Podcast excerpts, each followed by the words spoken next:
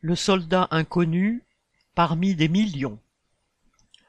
Pendant ce qu'il est convenu d'appeler la Grande Guerre, des centaines de milliers de soldats, tombés sous la mitraille ou pulvérisés par des obus, furent enterrés de façon anonyme dans des fosses communes ou ensevelis sous terre sans laisser de traces permettant d'identifier sous quel drapeau ils avaient combattu.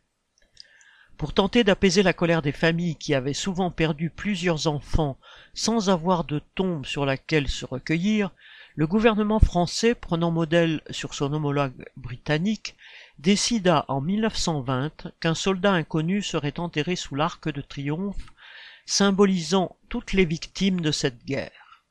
Un jeune soldat fut désigné pour choisir parmi huit tombes. Parallèlement, des monuments aux morts furent érigés dans les communes.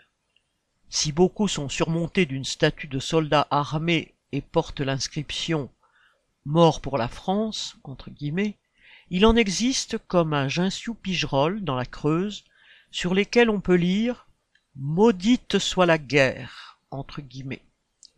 Dans une commune voisine, à Royère de Vassivière, une plaque rend hommage sur sa tombe à un soldat exécuté pour l'exemple en 1915 pour s'être rébellé contre un ordre.